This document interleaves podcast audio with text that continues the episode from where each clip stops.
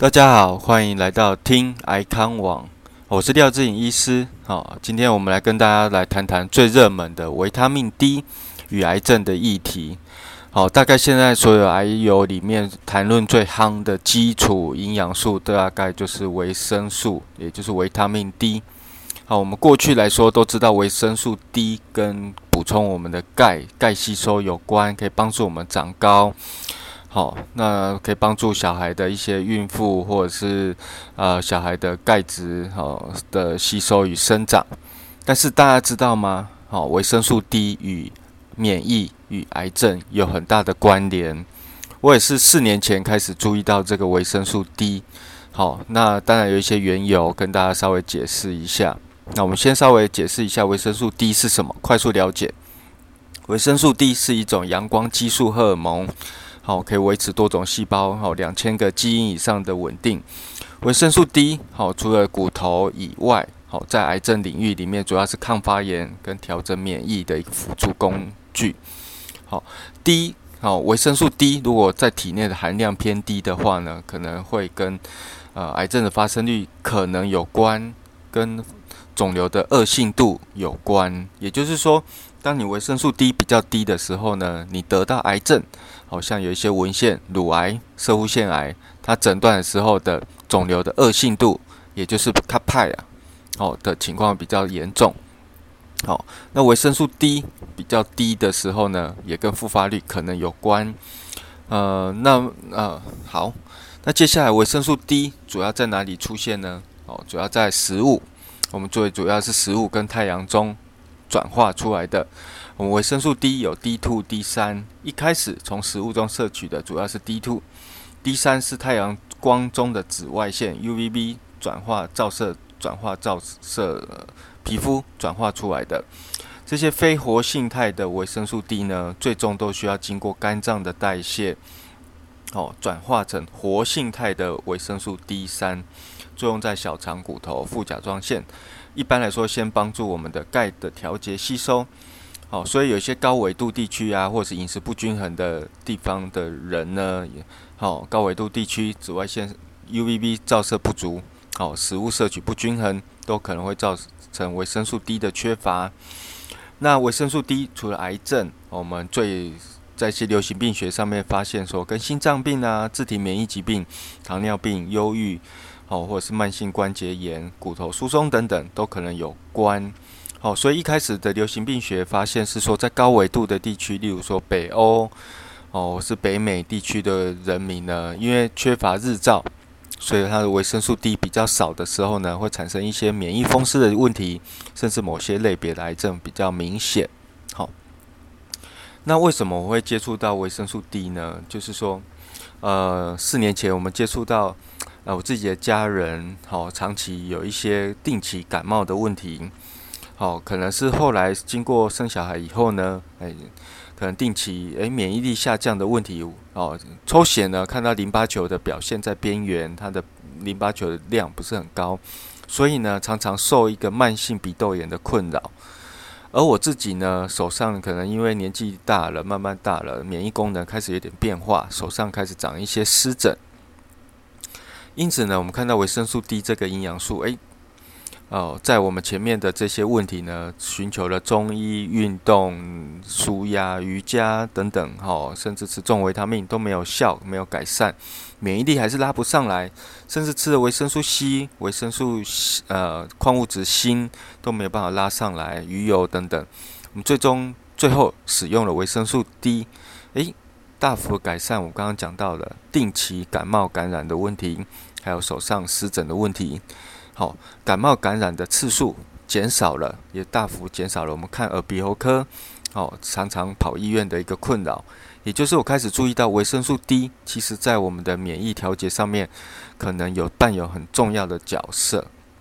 所以我自己本身从那时候开始，四年前开始就开始每天规则的服用维生素 D。至于我吃多少呢？我再跟待会跟跟他说明。那维生素 D 呢？呃，我们简单来说，它对于一些先天免疫哈，还有一些后天免疫有很大的关联。主要是后天免疫包含淋巴球、B 淋巴球、T 淋巴球，甚至可以间接的影响到树突细胞、好自然杀手细胞，产生一个免疫调节的作用。好，甚至免疫风湿类的疾病呢，可能维生素 D 也相对缺乏，所以免疫的呃平衡性也比较差，这都要注意的。好，那至于说免疫部分呢，跟我自己跟家人有关。那接下来跟看看癌症啊。维生素 D 跟抗癌的机转，好，主要是透过一些受体受气的关系来产生一些癌细胞的自我死亡，减少癌细胞的繁殖跟转移的能力，减少癌细胞的新生血管的现象，减低发炎的现象。所以啊，我们到底维生素 D 在这些细胞动物实验上的抗癌机转，能不能反映到人类身上呢？好，我们接下来就看看一些人体。呃，流行病学和临床试验到底有告诉我们什么？最早，好一开始研究发现说，好 赤道地区太阳较多的嗯居民呢，维生素含量比高纬度地区的人多，相对癌症发生率比较少。呃，非裔美国人或者是非洲人种，皮肤因为颜色比较黑的关系，保护呃保护身体不要受。紫外线照射，所以维生素 D 的含量比较低，相关肿瘤发生率就比较高了。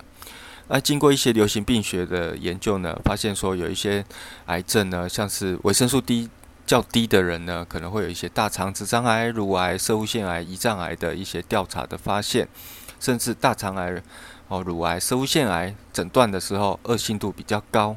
好，接着我们发现说维生素 D。在血中浓度的高或低呢，也会影响一些癌症的发生率和癌症的死亡率。提升的越高，好，甚至提升到四十，好，N G，好，mL 每毫升，好，可以减少一些三十五 percent 的停经后妇女罹癌的风险。好，提高到五十，可以减少到八十 percent 乳癌的发生率。好。维生素 D 除了跟一些基因调控有关呢，也跟我们的老化基因有关，就是细胞的端粒酶。维生素 D 越高呢，我们的身体老化的情况就会越少，也减少了相关癌细胞基因变异的风险。少数临床试验呢，发现说维生素 D 可能有呃增加癌症存活率，但是我们来看看大型研究。好，我们经过统合分析，一万七千人的分析呢，维生素 D 的数值越高，存活率可能越好。特别是在乳癌、大肠直肠癌、淋巴癌、肺癌，每上升十单位的维生素 D，死亡率会下降四个 percent。但是医生哦，你问你的医生都会说，嗯，不确定，可能没效，不用吃。但是我们来看看最新的呃人体人体试验到底告诉我们什么？哦，当然。呃，二零一八年发表的大最大型的研究，追踪了两万多人的北美的研究，追踪了五年。我们去看看维生素 D 每天补充两千 IU 有没有办法降低癌症的发生率。好，虽然最后没有办法明显的显著看到整整个群体的降低癌症发生率，但是我们次分析发现说，使用两年以上的人比使用两年以下的人死于癌症的风险下降了。也就是说，吃维生素 D 的好处，可能必须在一两年以上才有一个慢慢的差异性出来。好，虽然说研究的这个数据还不是很明确，但是告诉我们这个呃呃一些迹象。好啦，维生素 D 在大肠癌的临床试验，目前只有一篇比较大型的研究，也就是两千一九年。发表在加马的一个美国癌症中心的临床实验，Sunshine，它取名一个太阳光的临床实验，也很符合维生素 D 转移性，也就是第四期的大肠癌病人。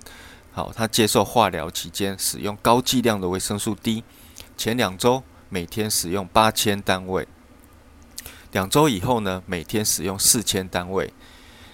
而另外一组病人呢，使用低剂量的四百单位。好，发现说。诶，疾病恶化的存活率有比较稍微延长两个月了。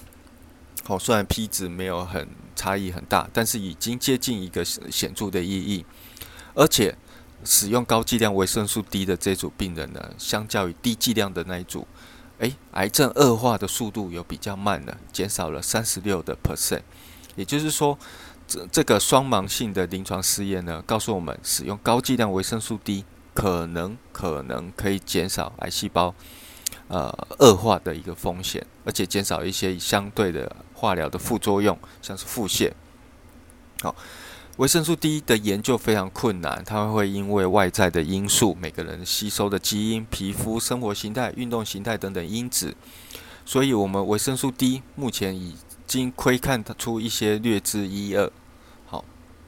那像是我最近在脸书上分享的啊，德国的分析发现，维生素 D 假设是一般的成年人补充五十岁以上的成年人补充一千单位维生素 D，可能可以大幅下降呃整个德国的人口每年三万人的癌症死亡风险。好，德国的人口差不多是八千三百万，所以每年下降三万，也是可以节省很多医疗的费用。那目前流行病学观察型研究、前瞻性的临床试验，维生素 D 虽然没有一针见血、一刀毙命可以对抗癌症的东西，好的营养素，但是在啊不少蛛丝马迹都会显示，维生素 D 对于辅助研抗呃辅助治疗癌症可能有帮助。为什么呢？因为我们现代人的生活方式与晒太阳模式，台湾的调查，九成的台湾人口维生素 D 是不足的，六成人甚至低于二十单位。好，我们曾经调查我们医院的一百位癌症病人，抽血平均值是二十三点四，好，正常值是三十，癌症病人建议到四十到七十五单位左右。那我自己曾经抽血过，我在补充八百 IU 单位的时候去抽血，我的数值刚好是三十，符合标准。假如我没有补充，我大概预估我自己在二十二、二十三左右。那后来呢，我两三年后我就开始提升到补充到到两千 IU 到两千 IU。后来抽血，我在体检的时候抽血，大概验出来的维生素 D 血内数值大概就是约为呃三十。六左右，三十六单位。好，那很多呃，还有病人呢，都会在网络上问我说：“诶，非活性低和活性低有什么不一样？”简单区分一下，活性低，呃，就是药品在医院所开出来的活为低。好，大家会看到的是一个红白椭圆形的一个胶囊。好，这是用在一些肾脏疾病或者是补充一些钙质、骨头疏松时候所用的一个产品的药品。呃，它的单位数是零点二五 mcg。好，换算成维维生素 D 的含量呢，乘以四十，就是约为十 IU，十 IU。那非活性的 D 呢，就是市面上所买到的保健食品，就是外面药局哦，或者是 Costco。哦，大卖场所卖的呃保健食品，维生素 D 都是非活性的。大家注意一下剂型呢，我们怎么吃呢？一般来说都是在饭后吃，饭后使用，因为它是脂溶性维生素，所以我们一定要在饭后有油脂的情况下来吃，吸收率会比较好。那台湾的法规为什么不能卖到一千、两千、三千的单位呢？因为法规规定八百 IU 单位以上是药品。所以目前台湾市面上啊，只能买到八百 IU 单位以下。所以你如果在台湾的一些卖场卖买到一千以上的单位呢，基本上都是自己带进来的哦，一个保健食品哦，也是没有关系。那至于说吃多少单位呢？那目前国健署有建议说，呃，标准的建议，一到五十岁的年龄呢，大概都可以常规补补充四百四百 IU 单位的维生素 D。那五十岁以上可以提升到六百 IU 单位，但是我们个人的经验和临床经验呢，还有是可以再拉高一点，好，大概补充到一千六到两千 IU 单位的维生素 D。像我自己补充两千单位的 IU 的维生素 D 呢，也才拉高到三十六，呃，数值的一个情况，好，可能跟因为我常年在呃放射肿瘤科地下室工作，少晒太阳可能有关。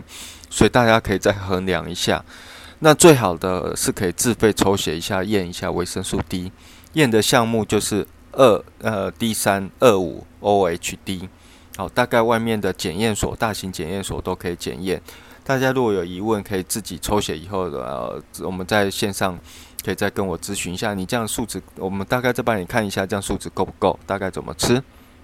好，呃，大概费用大概七八百块左右，好，大家可以参考看看。好，那以上好，那我们今天来说，到底维生素 D 在癌友，我最后的结论是什么？